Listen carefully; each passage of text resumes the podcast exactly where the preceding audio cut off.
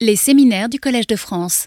Nous continuons donc avec la partie séminaire, avec un titre, un sujet sur la lecture, euh, comment lire.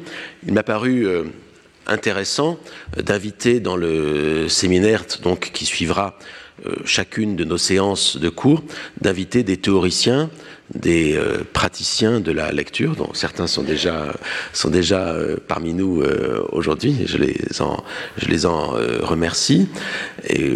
La semaine prochaine, nous aurons l'intervention d'Hélène Merlin-Cajman sur la lecture transitionnelle. Mais aujourd'hui, nous commençons par un véritable praticien vraiment euh, de la lecture et j'ai trouvé important de, commencer par la, pratique elle-même. Hein. C'est en, forgeant qu'on devient forgeron et que ajoutait c'est en lisant qu'on devient liseron. Hein. Euh, eh bien, euh, c'est Pierre Assouline est effectivement le, praticien absolu de la, de la lecture. pour le présenter, je vais me contenter d'abord de lire simplement la présentation de son qu'il fournit de lui-même sur son blog euh, La République des livres. Elle est très bien cette présentation, ne vous inquiétez ah pas, Pierre. Euh, journaliste, il collabore régulièrement à l'histoire comme chroniqueur et à La République des livres, qu'il a créé en 2005. Écrivain, il est l'auteur d'une trentaine de livres, notamment dix biographies et autant de romans, ainsi que des enquêtes et des documents. Radiologue, entre guillemets, il produit des séries sur France Culture, généralement au mois d'août, quand tout le monde est à la plage, c'est préférable. juré, il déjeune une fois par mois dans le salon gracieusement concédé par le restaurant Drouan à l'Académie Goncourt, puisque Pierre Assouline est membre de l'Académie Goncourt. Prof, il enseigne depuis 20 ans à Sciences Po Paris, l'écriture en première année, et à part cela, il marche beaucoup, nage souvent, écrit trop, il lit tout le temps. Et on dit que son coup droit s'améliore au jeu de paume, même si ce n'est pas encore tout à fait cela. Donc Pierre Assouline euh, est une personnalité multiple avec un euh, sérieux euh, don de, l'humour et c'est aussi une figure incontournable de la vie littéraire française en tant que critique, en tant qu'écrivain, que journaliste, que biographe, que jury, que membre du jury de, du prix Goncourt. Et un jour, Pierre Assouline est un biographe, mais euh, on fera sa biographie certainement. Parmi ses biographies, euh, vous en avez sans doute lu plusieurs, j'en cite quelques-unes, euh, Gaston Gallimard, Kahnweiler, Simon, Hergé, euh, plus récemment Kipling, hein, qu'on sort, de, on, va, dans, le monde, anglophone. Parmi ces livres, il y a des fictions, des, romans euh, ou des choses, des textes à la frontière du roman et, de, et de l'histoire. Le tout dernier, c'est Le Nageur, hein, en 2023 chez Gallimard, sur le champion de natation Alfred euh, Nakache. Pierre Assouline me confiait tout à l'heure que euh, vous pourrez, il est aussi producteur donc de d'émissions, de documentaires à la radio, à la télévision. Euh, lundi 15 décembre à 20h30 sur euh, la chaîne parlementaire. Janvier. 15 janvier, c'est. Lundi 15 janvier, excusez-moi. Lundi 15 janvier, oui, je, retarde. il y aura donc un, documentaire produit par Pierre Assouline sur Churchill, De Gaulle. Euh, mémoire de guerre, guerre des mémoires. Ce sera une sorte de, concours, de compétition entre les mémoires de guerre de Churchill et de De Gaulle, avec un, débat qui, suivra où il sera, où il sera, où il sera présent. Mais euh, nous n'avons pas besoin d'attendre le 15 janvier pour euh, l'entendre, Pierre Assouline, puisqu'il est là avec nous ce soir, précisément pour nous parler de ces pratiques de, de lecteurs professionnels et dans, différentes, euh, dans différents types de, professions et de, métiers. Et donc la question que je lui ai posée, c'est non pas euh, comment écrivez-vous, question qu'on a souvent posée ici, mais comment lisez-vous? Et la réponse était, euh, c'est le titre, profession lecteur. À vous, Pierre. Eh bien, bonsoir à tous. Merci, cher William Marx, de votre invitation. Je suis très impressionné, parce qu'en général, je suis là mais beaucoup moins souvent là, sauf avec Antoine Compagnon une ou deux fois. Euh, le titre même de, votre programme m'a interpellé tout à l'heure parce que, en fait, je suis en train de terminer un livre qui s'intitule Comment écrire? Et alors, en vous écoutant, je me suis dit, mais comme il n'est pas encore imprimé, est-ce qu'il faut mettre un point d'interrogation ou pas? Et ça m'a beaucoup troublé. Donc il va falloir y réfléchir. Parce que comment lire ou comment écrire, dans les deux cas, avec ou sans point d'interrogation, on est en position d'autorité. Donc, euh, d'un coup, vous m'avez complexé. Parce que moi, j'avais mis un point d'interrogation, mais je ne sais pas. On va, on va voir. Ce n'est pas le sujet. En fait, je voulais commencer euh, cette intervention, qui, va être par saut et gambade, hein, euh, comme vous me l'avez invité, par l'incipit d'un livre que j'ai publié il y a plusieurs années, qui s'intitulait Dictionnaire amoureux de la littérature et des écrivains. Merci. Et l'incipit de ce livre, c'était Je hais les livres. Immanquablement, j'ai reçu des lettres. Monsieur, comment pouvez-vous commencer un livre intitulé Je hais les livres alors que vous consacrez 500 pages à nous prouver le contraire?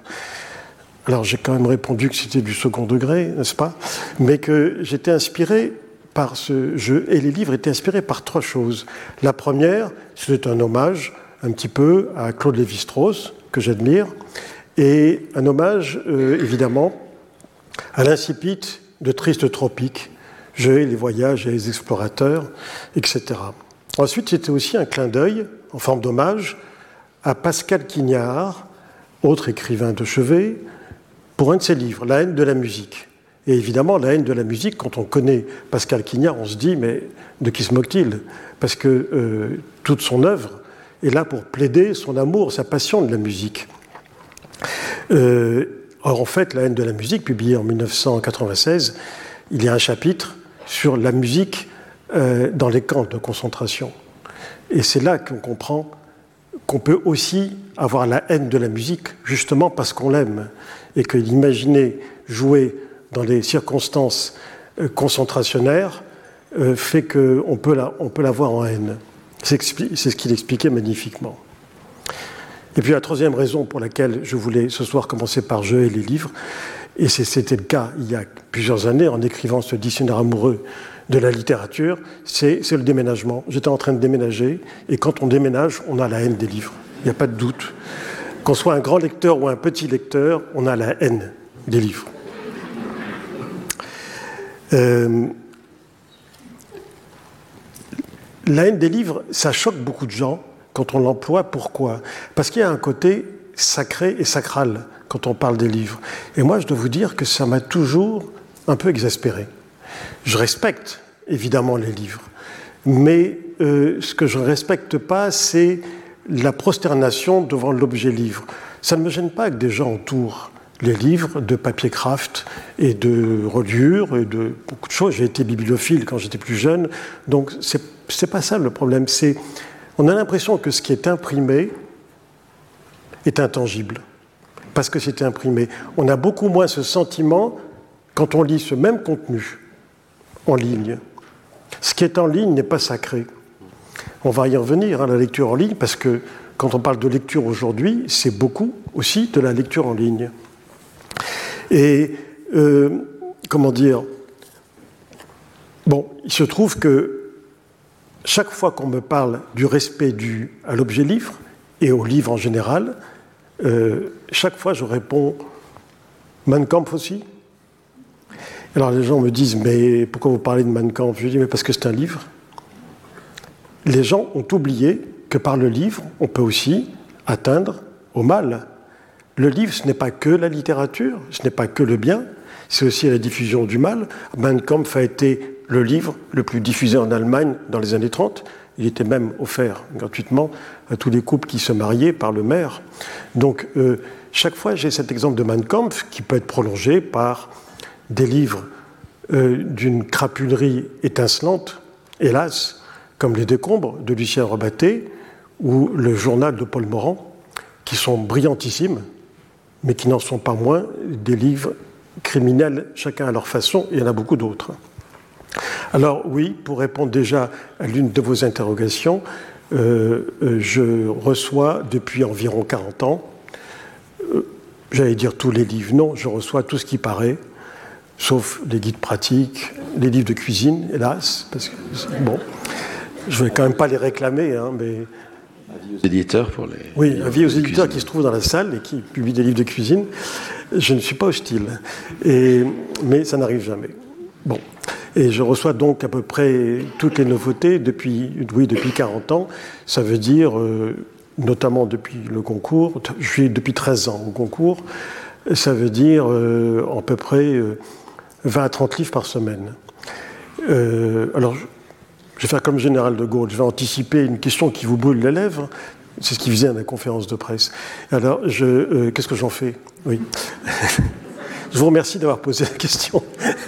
Alors, qu'est-ce que j'en fais? D'abord, bon, il y en a un certain nombre que je trie. La première chose, par rapport à tout ce qui arrive tous les jours, puisque je n'ai pas d'assistant ni de secrétaire, j'ouvre les paquets moi-même, ce que Bernard Pivot a fait toute sa vie. Alors qu'il avait une assistante, mais il a trouvé un grand plaisir, une grande volupté y compris au magazine Lire, où on travaille ensemble, à ouvrir les paquets le matin, parce que c'est la découverte. Et en même temps, on s'arrache aussi les doigts parfois. Et ça maintient en forme. Pardon? Ça maintient en forme. Hein, oui, oui, quand même. Alors, à la réception de ces livres, le premier geste, c'est le tri. Ce, qu'on garde et ce qu'on ne garde pas. Alors, ce que je ne garde pas, les premiers qui en profitent, ce sont mes voisins, euh, puisque je les mets sur le palier. Je la mets sur le palier et tout l'immeuble se sert. Voilà. Et la deuxième chose, c'est que j'ai, je continue à donner à des institutions, à, des, euh, à une condition, qu'on vienne les chercher. Parce qu'il y a quand même, bon, notamment, je donne à des paroisses. Parfois, il y a des paroisses qui me disent Ah, formidable, oui, euh, vous nous les déposez quand? Je dis Vous ne croyez quand même pas que je vais vous les déposer? Parce que c'est quand même déjà assez lourd comme ça. Et donc, les personnes ou les institutions qui me demandent de les déposer, c'est non. Mais j'ai, par exemple, fait la, bibliothèque de, des malades et des médecins de l'hôpital Pompidou, parce que le gendre de ma voisine du dessous est chirurgien à l'hôpital Pompidou. Voilà, bon. Bref, euh, ou à, des, des, prisons aussi. On peut donner à des prisons et à d'autres, et puis à des tas d'amis qui me demandent des livres. Euh, voilà. Ce que je garde, je sais que c'était une de vos questions, on en avait parlé. Euh, alors, ce que je mets de côté, ou plutôt ce que je donne aussi, c'est ce dont je ne peux rien faire. Parce que je suis un lecteur professionnel, on m'envoie des livres pas pour me faire plaisir, on m'envoie des livres pour que j'en parle, d'une manière ou d'une autre, quel que soit le relais médiatique. Donc, si je ne peux rien en faire, par exemple, je sais pas, enfin, non, il n'y a pas d'exemple. Euh, si je ne peux rien en faire, je, les élimine en les offrant, en les donnant. Ensuite, les deuxièmes livres que j'élimine aussi, c'est ce que j'appelle les livres que c'est pas la peine. Et ça se voit tout de suite. Hélas. Il y a des livres que c'est vraiment pas la peine. Des livres inutiles. Euh, par exemple, des livres liés de manière trop évidente aux soucis de l'actualité. C'est pas la peine pourquoi? Parce qu'à peine sont-ils imprimés qu'ils sont déjà démodés. Il suffit d'allumer la radio pour savoir qu'ils sont démodés. Euh, ceux qui sont, par exemple, en prise avec un conflit, une guerre, ou, sur des sujets trop sociétaux, euh, ça évolue tout le temps. Or, bon, c'était déjà compliqué avant, mais aujourd'hui, avec les réseaux sociaux, ça n'a plus de sens. L'information va si vite que ce sont des livres qui sont démodés. Dans les livres que c'est pas la peine, je mets au premier rang les livres des hommes politiques, euh, parce qu'ils ne sont pas faits pour être lus. Du tout, du tout, du tout. J'en ai lu quelques-uns, je peux vous le confirmer.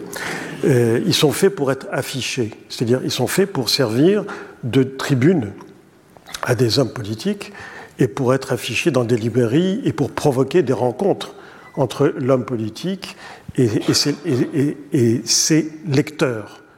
En fait, ce sont ses électeurs. Donc ça n'a rien à voir avec, évidemment, la littérature, mais ça n'a rien à voir avec l'édition même. Et pour moi, ce sont des livres qui euh, sont là que pour l'affichage et qui donc encombrent la librairie. On n'a jamais oublié que les, librairie n'est pas extensible à l'infini. Les murs ne sont pas extensibles.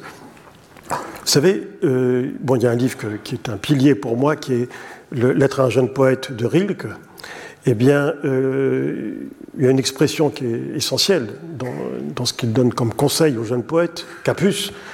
Il dit il ne faut pas écrire sans nécessité. Eh bien, j'ai envie de dire il ne faut pas lire sans nécessité.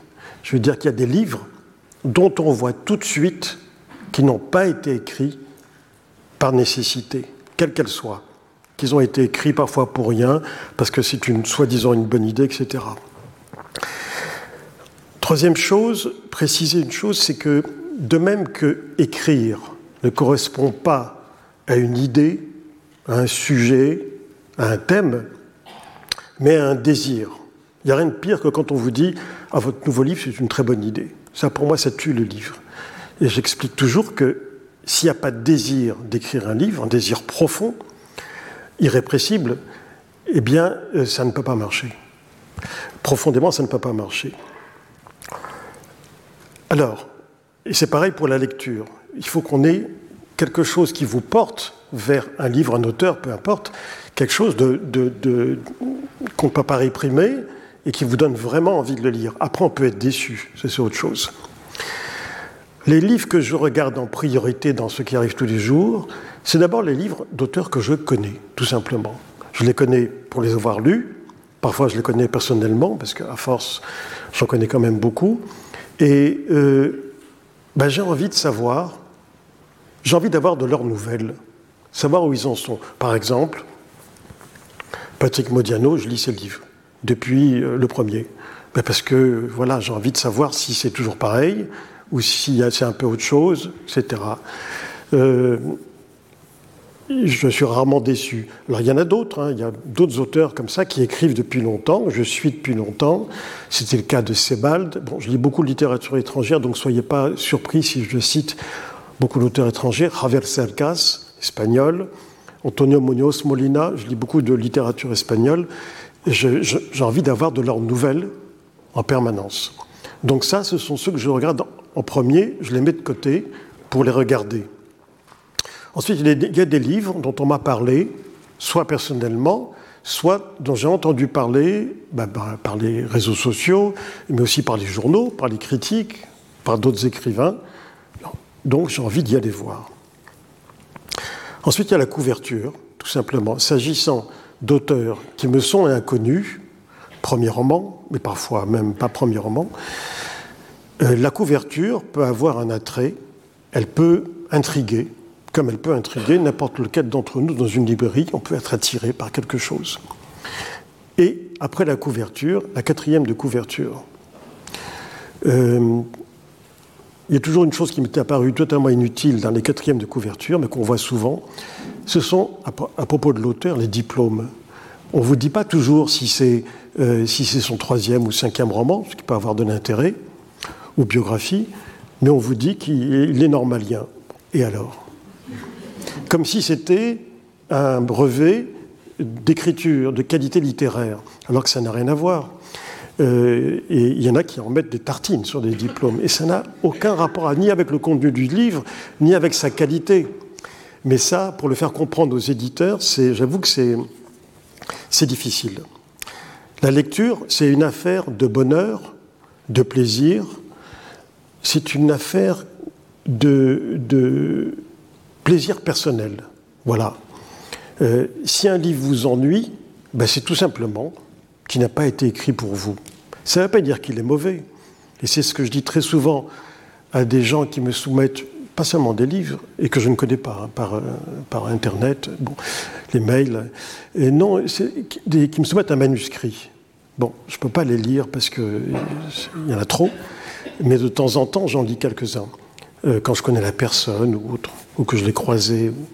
Et je ne dis jamais que ce n'est pas un bon livre. Si, le livre me tombe des yeux, je dis toujours, euh, je ne suis pas le bon lecteur pour ce livre-là.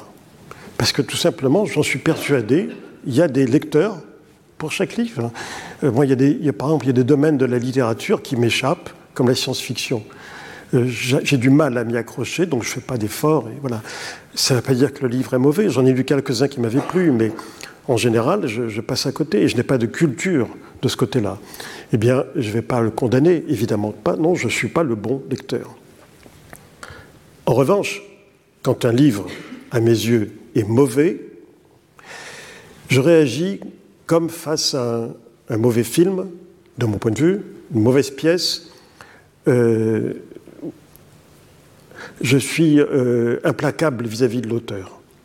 C'est-à-dire que je, le poursuis de ma haine, parce qu'il m'a fait perdre deux heures de ma vie. Et ça, c'est irremplaçable. Si vous vous accrochez dans un livre, vous voulez absolument aller jusqu'au bout, pour moi ça me prend un jour ou deux de lire un livre quand même.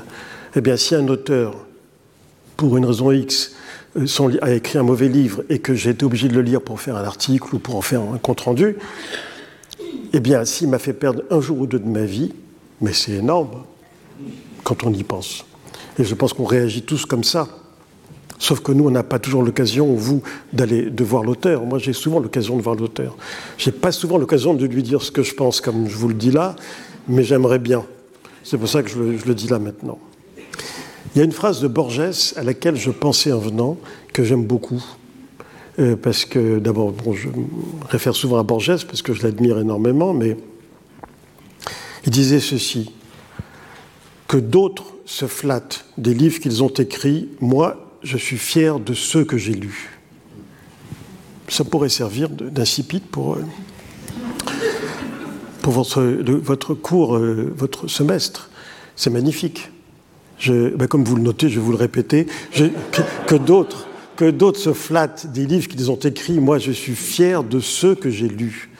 Ben, c'est vrai que moi aussi, je suis fier. Il n'y a pas du tout de pédantisme ni de snobisme là-dedans. Je suis très fier de ceux que j'ai lus parce qu'ils m'ont nourri et parce que je dois, évidemment, aux écrivains, à beaucoup d'écrivains, pas seulement. Et je leur dois et je paye ma dette en permanence. Je sais que ça ne se fait pas beaucoup en France, ça se fait beaucoup en Amérique latine. Euh, Carlos Fuentes, euh, Vargas Llosa euh, et d'autres ne font jamais une conférence sans payer leurs dettes à Faulkner, etc. etc. en France, un écrivain français, il aurait l'impression de déchoir en payant sa dette, alors qu'au contraire, on s'élève. Si c'est vis-à-vis d'écrivains qui vous sont supérieurs, ça, vous élève. Moi, il y, a des auteurs que j'ai aimés et je, suis euh, toujours triste de constater qu'on ne les lit plus et qu'ils ils sont restés au purgatoire. Parce qu'après la mort d'un écrivain en général, même un très bon écrivain, il y a un purgatoire, comme vous le savez. Proust est un des rares à y avoir échappé, mais en général, euh, beaucoup y passent et bon, certains y restent. Vous savez qu'il y a encore dix ans, je me souviens avoir fait un article là-dessus, on ne trouvait pas Bernanos en librairie, 10-15 ans. On ne trouvait pas en livre de poche, on trouvait pas. Il a été réédité il n'y a pas très longtemps, l'ensemble dans une très belle collection, et euh, à nouveau le Poche l'a publié, mais même des livres, euh, bon, pas trop compliqués. Et j'ai demandé, je me suis, demandé autour de moi, mais pourquoi on ne peut pas trouver Bernanos? Et, tout ça, et on m'a répondu tout simplement parce que les héros de Bernanos, qui sont des prêtres, très souvent, en tout cas des catholiques, euh, ont des crises existentielles qui ne concernent plus les lecteurs d'aujourd'hui. C'est ça qu'on m'a répondu.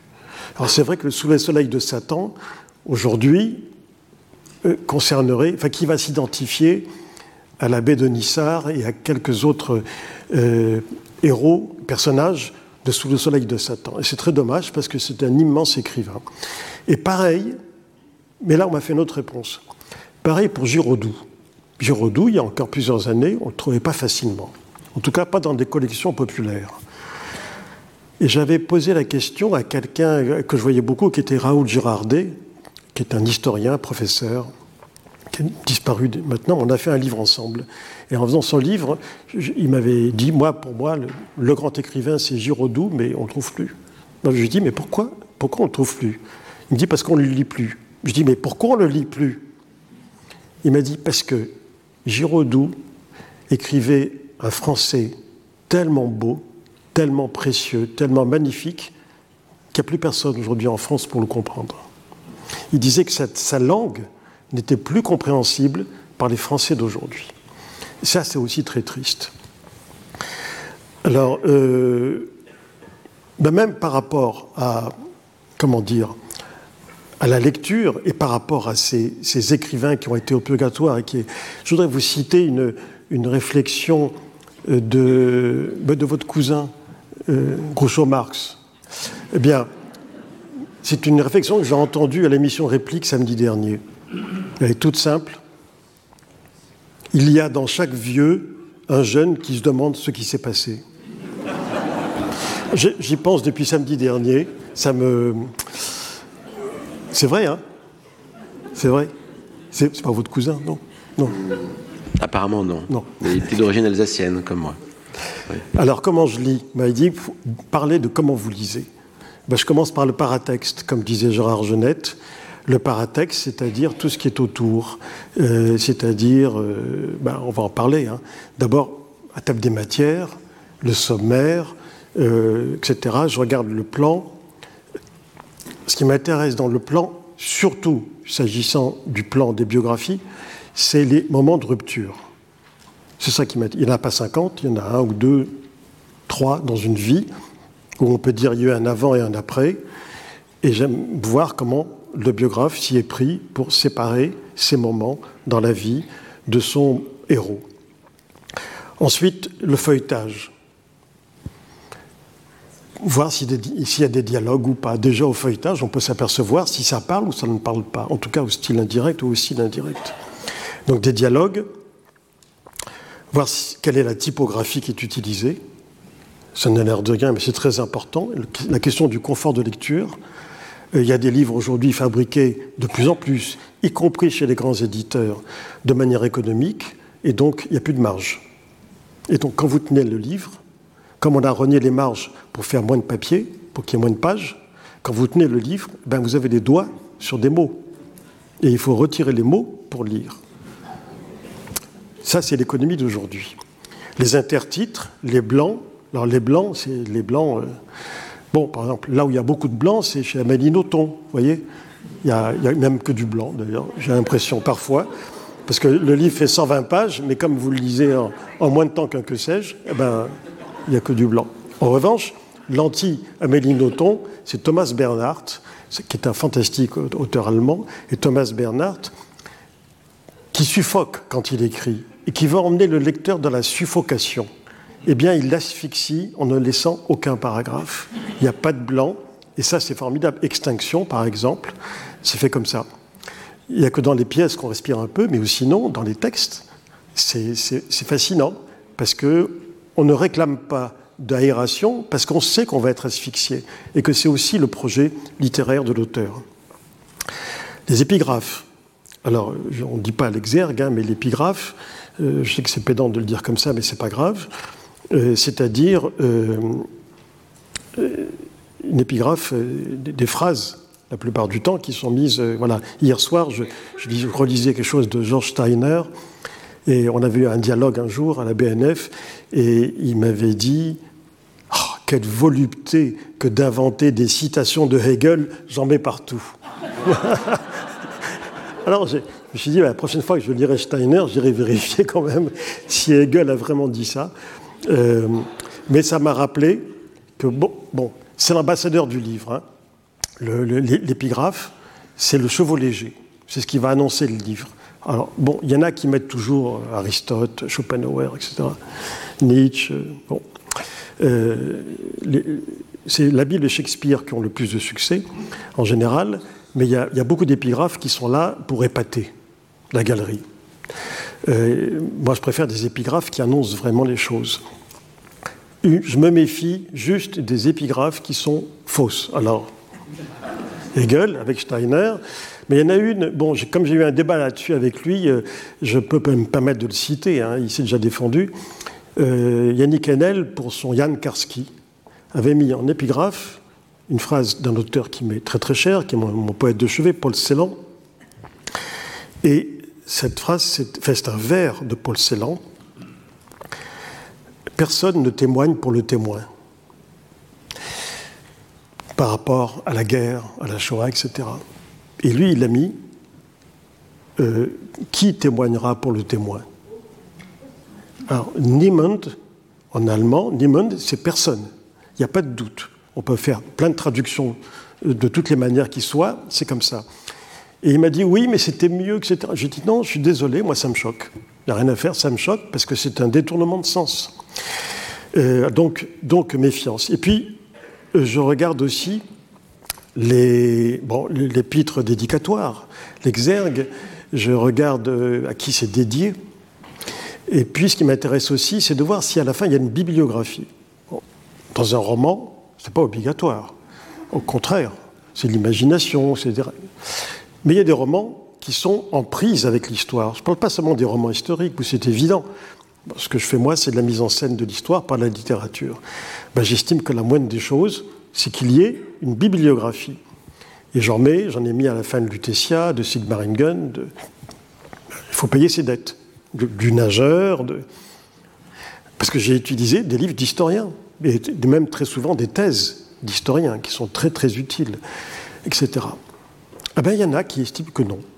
Et là-dessus aussi, j'ai eu un débat avec quelqu'un après avoir écrit un article, Jonathan Little, à propos des bienveillantes, quand même 800 pages, totalement nourries des travaux des historiens. Sans les historiens, il ne peut pas faire cinq pages sur les grades des officiers. Il ne peut pas inventer tout ça. Euh, et sur les camps, sur tout ça. en premier lieu, sur le travail de Raoul Hilberg et de Jan Kershaw, enfin de tous les grands historiens du nazisme. Et donc, dans un article, je le reprochais. Puis un jour, on s'est rencontrés, on a eu un débat. Il me dit Mais pourquoi vous me reprochez ça? Je dis Mais parce que je suis désolé, c'est ingrat. Vous les avez pillés Oui ou non Il me dit Bien sûr. Je dis Mais alors, c'est la moindre des choses. Oh, mais il me dit Vous savez, euh, c'est un roman. Je dis Oui, d'accord, mais c'est un roman, mais sans eux. Est-ce que vous l'auriez pu l'écrire? Pas comme ça, en tout cas.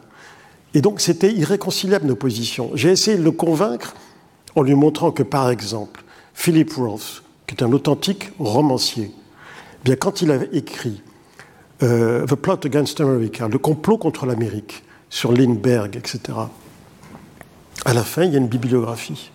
Parce qu'il écrit, il dit, cette fois-ci pour ce livre-là, sans ces livres-là, je n'aurais pas pu l'écrire. Moi, il me dit, mais Philippe Prof, il fait ce qu'il veut. Alors j'ai compris qu'il ne fallait pas insister. Hein. Voilà. Quand vous me demandez comment j'écris, je, crois que je vous ai dit tout de suite, comment je lis, pardon, je lis un stylo à la main, tout le temps. Si j'ai pas de stylo, je ne peux pas lire. Parce que j'écris dans les livres, Parfois, ce sont des épreuves, parfois, ce sont des livres, et très souvent, c'est aussi des PDF. Je lis beaucoup sur écran pour une raison. C'est que l'été, c'est là où on lit le plus au concours. Je ne peux pas emmener 60 livres en train, là où je vais. Et donc, je suis le seul à demander qu'on m'envoie des PDF. Quand Virginie Despentes était jurée, elle s'est jointe à moi, et on été deux à demander des PDF. D'abord parce que on peut avoir 150 livres dans son ordinateur, comme ça. Ensuite, parce que je prends des notes, mais en ligne, et je surligne beaucoup de choses. Et je peux retrouver des mots par la recherche, la fonction recherche. Donc c'est très très utile. Mais quand j'ai dit ça au concours, ils m'ont dit ah non, non, on lit sur papier. Je dis bah écoutez, faites ce que vous voulez. Moi je vais lire comme ça parce que les gens du concours, ils ont tous des maisons de campagne, et quand ils vont euh, en vacances, ils vont de leur maison de campagne, de leur propriété. Je dis, moi, je suis nomade, je vais d'un endroit à l'autre, je prends le train, je prends ma valise, euh, bon. Et euh, donc, pour tout vous dire, quand je suis arrivé au concours, je suis arrivé avec Philippe Claudel. On a été élus les deux en même temps.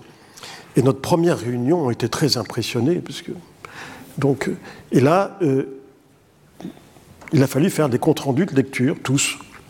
Alors ils ont tous sorti leur petit bloc-notes ou leur morceau de papier, et Claudel et moi, sans se concerter, on a sorti notre ordinateur. Et alors là, Régis Debray, le médiologue, qui est un ami, hein, attention, il dit Ah non, il n'en est pas question. Je dis Mais que ça peut vous faire?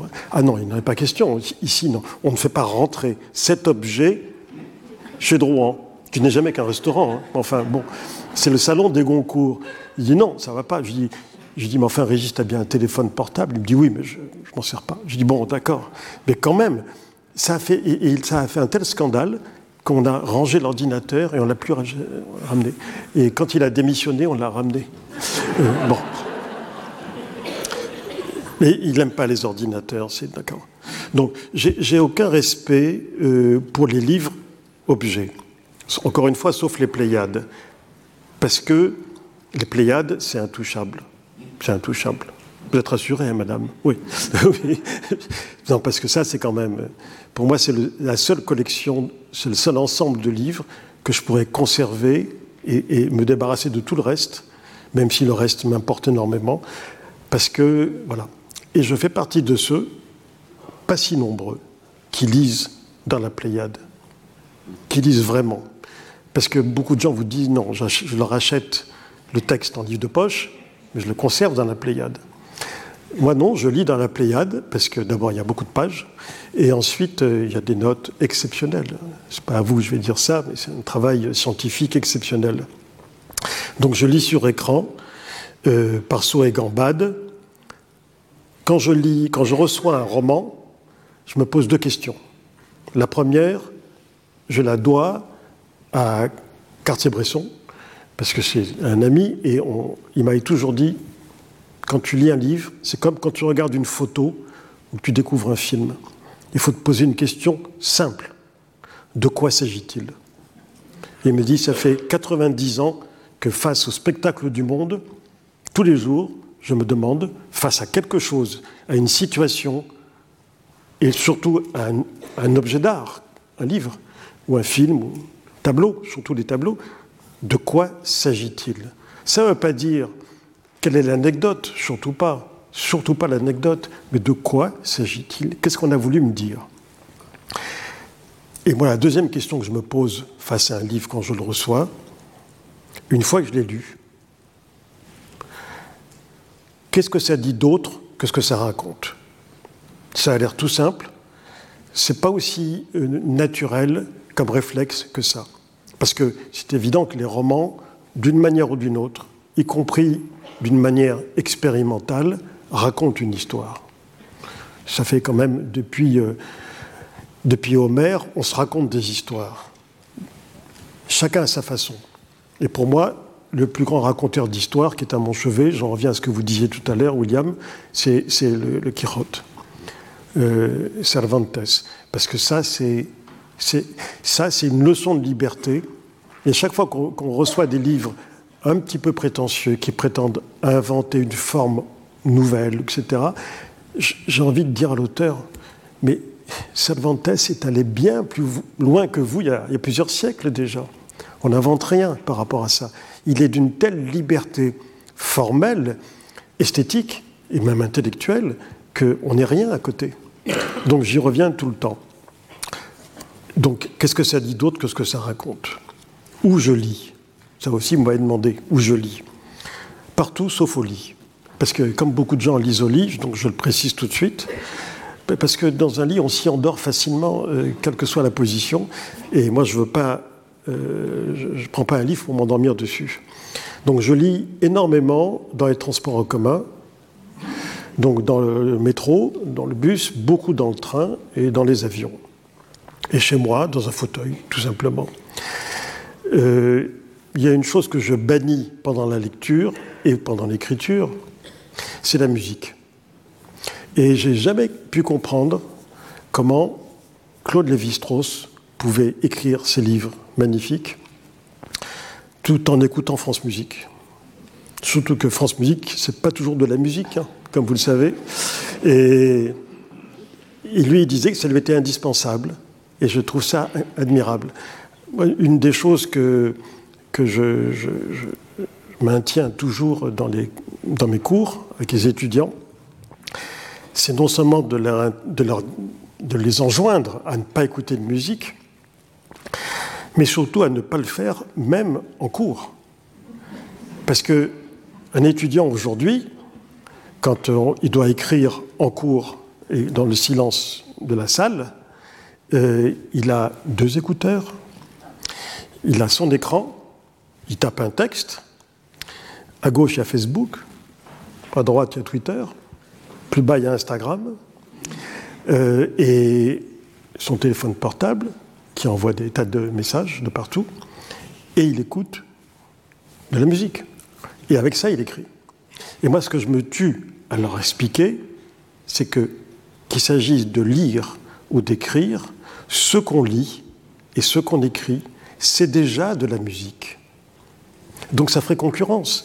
Comme image, je leur dis toujours, vous imaginez si vous aviez ici du Bach et ici du Jimi Hendrix. Il n'y aurait pas un hiatus, il n'y aurait pas un conflit. Il me dit, oui monsieur, évidemment. Je dis, ben c'est pareil. Là, vous lisez du Bach et là vous avez du Jimi Hendrix. Comment ça peut marcher? Ce qu'on lit, c'est de la musique. On m'a demandé aussi quand est-ce que, comment je répartissais mon temps lecture-écriture. Je ne répartis pas. Ma, Bible, enfin ma Bible, mon totem, c'est la couverture du livre de Julien Gracq en lisant, en écrivant. Il n'y a pas de virgule entre les deux. S'il y avait une virgule, il y aurait une séparation entre lire et écrire. En lisant, en écrivant, d'un seul mot, d'un seul trait, il n'y a pas de. Voilà, c'est un tout. Je lis, j'écris tout le temps. Voilà, tout simplement. Euh, une petite parenthèse sur la lecture in situ. Lecture in situ, euh, trois fois j'ai essayé de lire dans le lieu que je pensais idéal. Quand j'ai fait la biographie de Simon, j'ai fait un peu le tour du monde pour aller partout où il avait été. Et un jour, j'ai échoué à Lakeville, un village du Connecticut, où il a passé cinq ans. Et alors, je me suis euh, posté dans le seul restaurant de la ville, euh, à l'entrée, sous, la tonnelle. C'était un samedi soir. Et je me suis mis à lire un de ses livres pour voir ce que ça faisait. Résultat, ça m'a rien fait. Mais en revanche, ça m'a valu je ne sais combien de personnes qui rentraient dans le restaurant et qui m'ont interrompu en me disant Vous savez qu'il a habité ici, ce monsieur? Donc, expérience ratée. La deuxième fois, j'ai essayé de lire du Borges au cimetière de Plein Palais à Genève, où j'ai fait des photos de sa tombe, etc. Et je me suis bah, Tiens, je vais lire du Borges. Ça m'a rien fait non plus. Et la dernière fois, euh, quand j'enquêtais sur l'hôtel Lutetia, euh, l'hôtel m'a proposé de passer une semaine et j'ai bien accepté de, de vivre là-bas une semaine parce que je voulais par exemple capter des sons. Vous savez, le matin, dans une chambre, est-ce qu'on entend à l'hôtel Lutetia le bruit des plateaux sur des roulettes, sur des petits chariots à roulettes pour le petit déjeuner Il y a des hôtels où on les entend, mais là, les murs sont tellement épais qu'on ne les entend pas. Alors, c'est le genre de détail qui m'intéressait. Et je me suis dit, bah, puisque je passe une semaine là-bas, je vais écrire une partie de mon livre là-bas. Et en fait, j'ai pu écrire Lutetia partout dans le monde, dans tous les endroits, des gares, des bibliothèques, des... sauf au Lutetia. Donc il ne faut pas essayer, ça ne marche pas. Euh...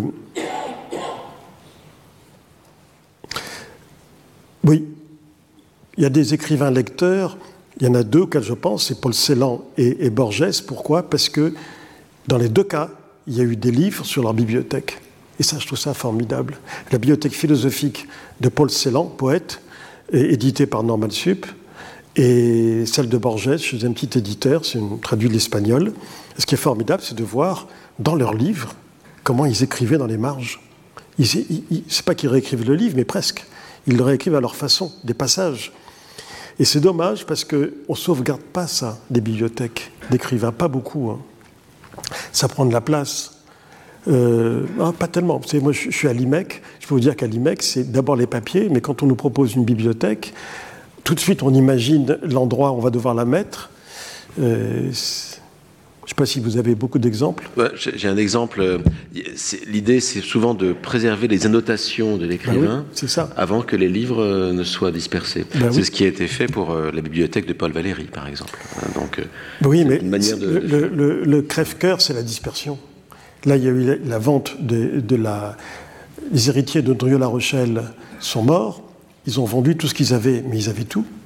Ils avaient pratiquement tous les manuscrits de originaux, plus toute sa bibliothèque, j'ai regardé le catalogue, avec des tas de livres de Cocteau euh, dédicacés de, de, ben de, de, Philippe Soupeau, de tous les gens qu'il a connus. Euh, par exemple, pour le livre La bibliothèque de Borges, j'ai découvert qu'il lisait Rabelais en anglais. Mm. Ça change tout, non? Ben, ben, Surtout qu'il parlait très bien le français en plus. il lisait beaucoup en anglais, c'est vrai. Oui, mais, oui d'accord, mais enfin Rabelais quand même. Euh, on arrive à 18 h Borges disait on peut lire tous les livres de la bibliothèque la plus complète et être sans instruction. Mais on peut lire 10 pages d'un grand livre, mais avec une acuité sans égale et être parfaitement instruit. Ce qui compte, c'est pas tout ce qu'on a lu, c'est l'acuité avec laquelle on a retenu. Moi, je pars, je pars, du, je pars du, principe que euh, quand je vais à une conférence ou quand je lis un livre, si je repars d'une conférence ou d'un livre avec une phrase, mais une phrase exceptionnelle, j'ai pas perdu mon temps. Euh, par exemple, pour un père de famille, la pensée de ne pas être en mesure d'aider ses enfants est intolérable. Bon, j'avais lu ça dans Le Liseur, Therefore Laser, de Bernard Schlink. Eh bien, j'avais adoré ce livre, pour plein de raisons. Mais cette phrase, je ne l'ai jamais oubliée. Elle m'a marqué. Pas une phrase compliquée. Euh. Bon, comme ça, le temps presse. oui, il est moins 10. Alors, je me dépêche. Euh, juste pour vous dire aussi que j'essaye de relire tous les 2-3 ans La recherche du temps perdu, avec un stabilo. Pourquoi? Parce que je pars du principe que tous ceux qui écrivent épuisent le, stock lexical qui est le leur. On répète tout le temps les mêmes mots. Quand on écrit beaucoup, ce qui est mon cas hélas, même quand on écrit peu, on a un stock de mots, on a des formules, on a des tics d'écriture, et ben, ça revient tout le temps. Si on ne le renouvelle pas, on se fige. Et donc pour le renouveler, ben je, lis, je, relis des classiques régulièrement, euh, euh, Flaubert, Faulkner, Balzac, Dostoïevski. Euh, mais Proust, c'est à part. Parce qu'à chaque fois que je le relis, je trouve des mots que je ne connaissais pas. Pas des mots compliqués. L'important, c'est la combinatoire. Et, à chaque fois, je, note dans les marges et sur un petit carnet ce que j'ai appris. alors,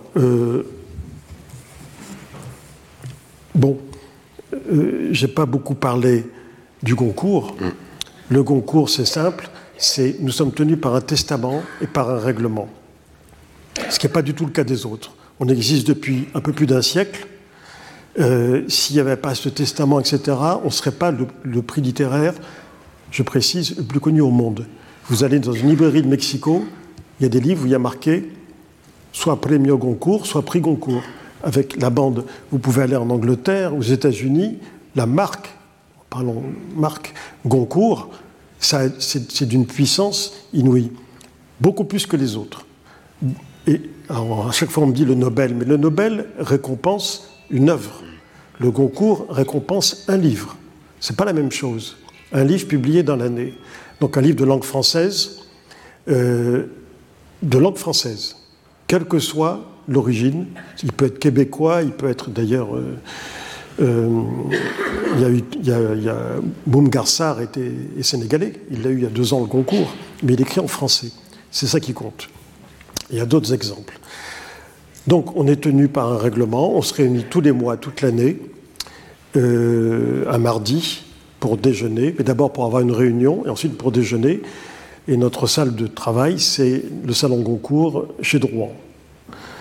Euh, il faut toujours travailler avant le déjeuner, parce qu'après c'est plus compliqué. Ah, c'est, oui, c'est plus prudent.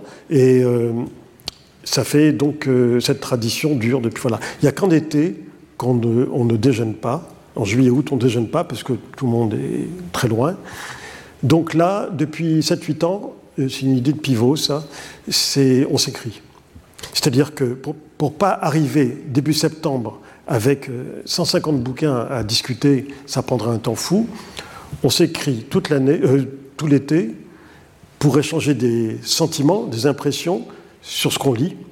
Alors ça peut faire deux lignes, ça peut faire 20 lignes, 30 lignes. On s'envoie des rapports de lecture qu'on fait circuler entre nous, soit pour dire, il faut absolument que vous lisiez ça, si vous ne l'avez pas lu, soit pour dire ça c'est à fuir, soit pour dire voilà pourquoi j'ai aimé tel livre ou tel livre ou tel livre.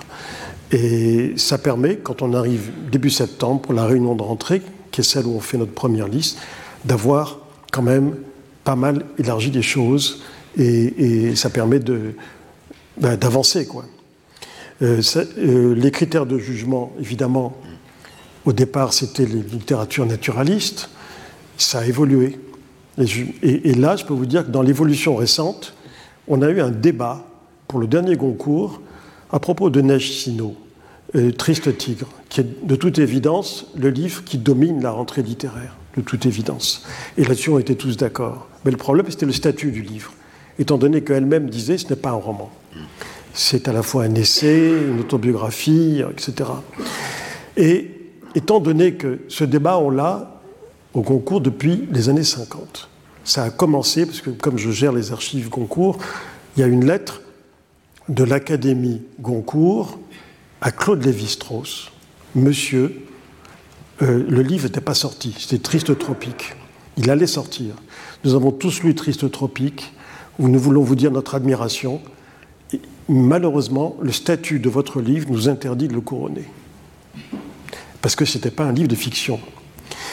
Et donc depuis, il y a un débat. Le débat est réactivé régulièrement. Il a été réactivé à propos de Alias Caracalla de Daniel Cordier et aussi du livre de Patagonie de Claude Lanzmann. Parce que, bon. Et puis il a été réactivé à nouveau pour le Lambeau de Philippe Lançon. Grand livre, mais qui n'est pas du tout une fiction, pas du tout. Et à nouveau pour Triste Tigre de Nagino.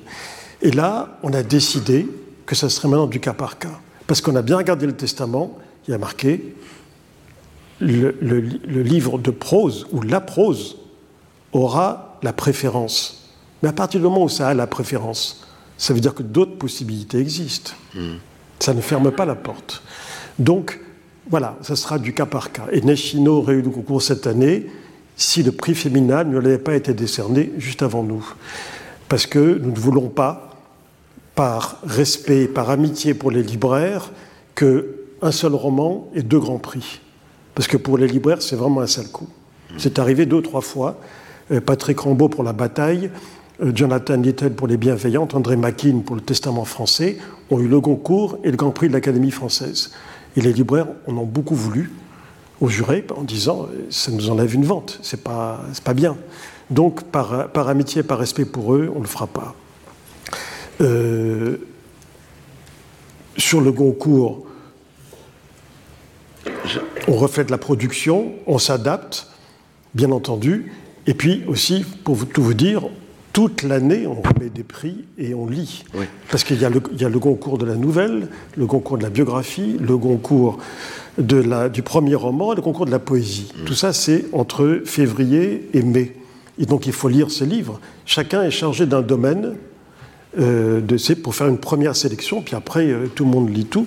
Et puis, il y a ce que vous appeliez tout à l'heure en bavardant la mondialisation du concours, à savoir que c'est peu connu, mais depuis 20 ans, il y a maintenant une quarantaine de concours étrangers, c'est-à-dire de, livres de notre liste à nous, qui sont lus par des étudiants de langue et de civilisation et littérature française dans le monde entier, et qui réunissent des jurys eux-mêmes entre étudiants et qui votent et qui élisent le concours polonais, le concours euh, sénégalais, le concours anglais, etc.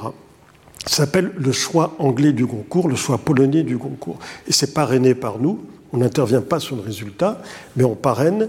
Et qu'est-ce qu'on gagne? Qu'est-ce que gagne le, gagnant? Il gagne d'être invité dans le pays en question. Tout est organisé par l'Institut français l'ambassade de France.